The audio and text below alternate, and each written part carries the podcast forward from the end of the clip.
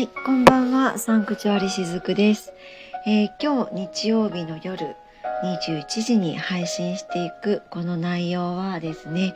えーと、意識は毎日変化しているっていうことです。なので、まあ、もうすぐですね、21日に春分の日があるんですけれども、あのまあ、私が活動しているようなこうスピリチュアルの世界においては夏至とか冬至とかあと春分の日とかですね。なんかこう季節の節目になるとえっ、と例えば夏だとライオンズゲートが閉まりますよとかいろんなゲートがあるみたいで私そこ詳しく知らないんですけどねあるみたいでそれらが閉じますよとか、えーなんとかに乗り遅れますよとか、まあ、二極化に乗り遅れますよとかもあったりしますしあのゲート が閉まる前の 流れに乗り遅れますよとかそういったこうイベント的なものが割と多く出回ったりするんですね。でもあのまあ意識は毎日変化しているのでそもそもそういった、えーゲートないと私は思ってるんですけれどもまああったとしても閉じませんしっていうことを今日お話ししていこうかなと思っています。でえっとこのスタンド FM さんの配信はですね私まだ始めて間もないんです。で当初はえっと週に一度この夜9時日曜日の夜9時の配信だけにしようと思ってたんですが始めてみると、まあ、あのお話はあまり上手じゃないんですけれども意外と楽しくって毎日今のところ配信しております。それとあと一つ、まあ、やっていてちょっと気づいたんですけれども私このスタンド FM さんで配信を始める前は LINE ブログの方でですねずっと長いこと、まあ、普通にブログを書いてたんですよ。でそれもまあ、初めのうちは不定期だったり毎日だったりただここ1年弱ぐらいかなは土曜日の定期配信プラスアルファっていう形で LINE ブログアップしてたんですね。で比較的一つのブログがあのがっつり長めに書いてます。なんかその週に感じたこととかこのあ今これをお伝えしたいなって感じたものを割としっかりその1回を読んでいただいたら、えー読んでくださってる方に伝わるように、えー書いてたんですけれどもあのーある時ですねまあ中には、えー気に入ってくださって毎回毎回ブログをアップするたびに、えー楽しみにしてますって言ってあの読んでくださってる方もいらっしゃるんです。でご感想をいただいている方もいらっしゃるんですけれども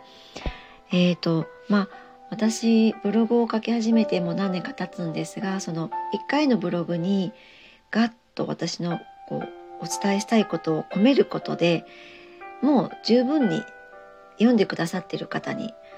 そこが伝わってるかなと思ってたんですね。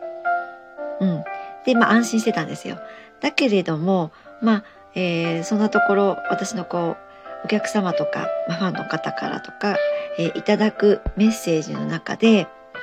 えっと、いつもね、拝見してます。ありがとうございます。でも、しずくさん、あれってどういうことなんですか？みたいに、えっと、ご質問をいただくこともあったんですね。うん。で、要するにこれはどういうことが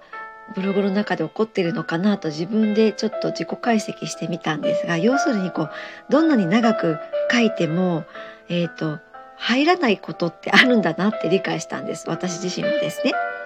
うん。はい。で、だからで、あの、まあ、その気づきもあって、えっと、このブログ、ブログじゃない、スタンド FM さんでの配信は毎日していった方がいいのかなって、ふと気づいたんです。あの、今日のテーマにもあるんですけれども、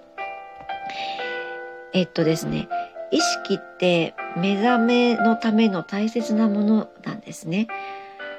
その今回お話テーマの中にある春分の日のゲートは閉まりませんっていうのもだいたいこういった、えそのゲートが閉まりますよだから、え、閉まってしまったらあなたも覚醒できませんよとか目覚めませんよとか、え、ちょっとそういうこう不安を煽るようなやり方で、えー、する方もいらっしゃるんですね。で目覚めイコール意識の変化ですし意識の変化のためには気づきっていうのがたくさん必要なんですね。一つの気づきでは意識の変化って、えー、起こらないんです。たくさんの気づきが何かガチッと自分の中で噛み合った時に意識の変化っていうのが生まれていきます。うん、で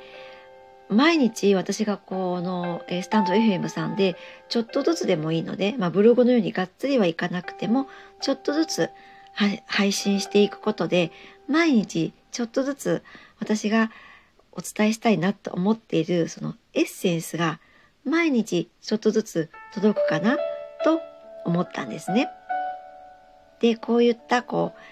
なんだろう、人それぞれ、えー、価値観とか思いってあるので、あくまでもこれは私が思ってるエッセンスなんですけれども、だけれどもそこに何かしらこう、共感してくださる方がいて、あ、この私の雫のエッセンスを取り入れたいなと思ってくださってる方がいらっしゃるなら、その方に毎日ちょっとずつエッセンスが届けば毎日気づけるタイミングって増えていくと思うんですよね。うん、その気づきがある時ふっと自分の中の意識の変化につながっていくわけなんです。なのであの今ちょっとこう分かりにくかったかもしれないんですけれどもいつでも人にはえ気づけるタイミングってあるんですね。なので春分の日だからみんなが一気に目覚められるとかそういったものではないと私は思っているんですもうああいった春分の日とか夏至とか冬至っていうのは単なる設定に過ぎないと私は思っていてそれは例えばですねえっとドラえもんってアニメがありますね、ま、漫画っていうのかな？ありますけれどもえっとドラえもんは架空のものですよね。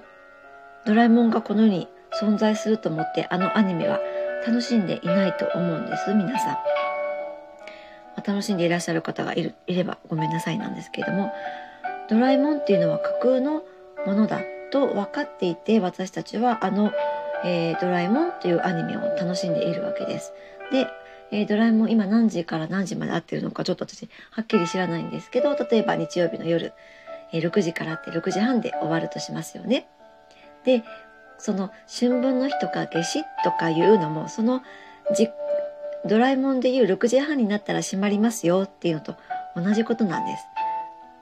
わかりますかね？えっと、春分の日にゲートが閉じますよっていうのイコール、ドラえもんが6時半になったら終わりますよ。今週はね？っていうことなんです。今週はドラえもんが終わってもまた来週になればあるわけなんですよ。はい。なので春分の日が終わったとしても誰にもまた、えー、意識が目覚める瞬間っていうのは訪れます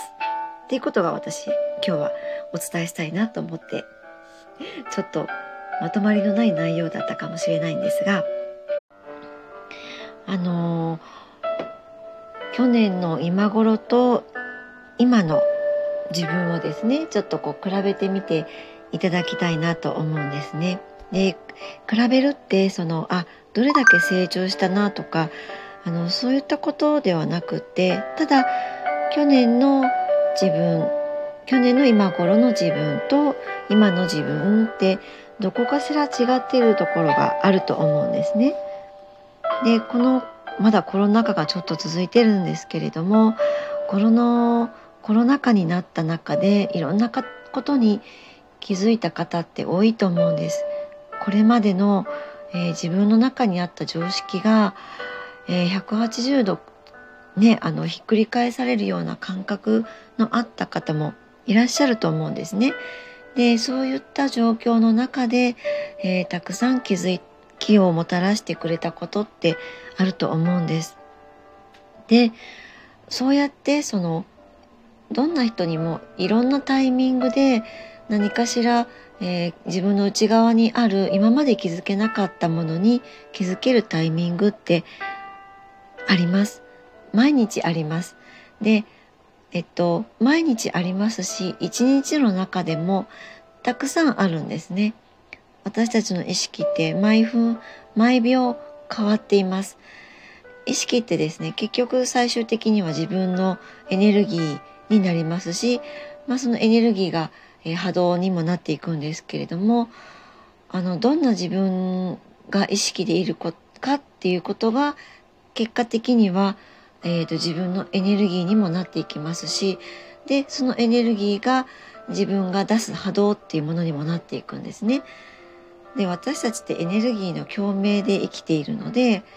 自分の出す波動によってまた自分の目の前に、え起こる事象っていうのは変わってきます。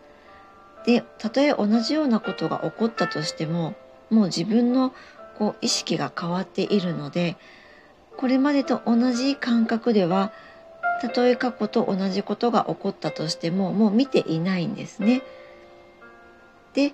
それが目覚めっていうことにもつながっていくと私思っています。ちょっとあの夜21時日曜日の内容にしてはうん真面目な感じだったのかもしれないんですがちょっと今日はですね春分の日を迎えてあ迎えてじゃない、え、控えてこのようなことをお伝えしておきたいなと思いましたのでお話しさせていただきました。また明日からもですねこういった、まあ、私のエッセンスではあるんですけれどもちょっとずつあの共感してくださる方のもとにお届けできたらいいなと思ってできる限りですね毎日配信していきたいなと思っています。よかったらまた是非聞きに来てください。では、えー、来週からの1週間があなたにとって素敵な週になりますように。しずくでした。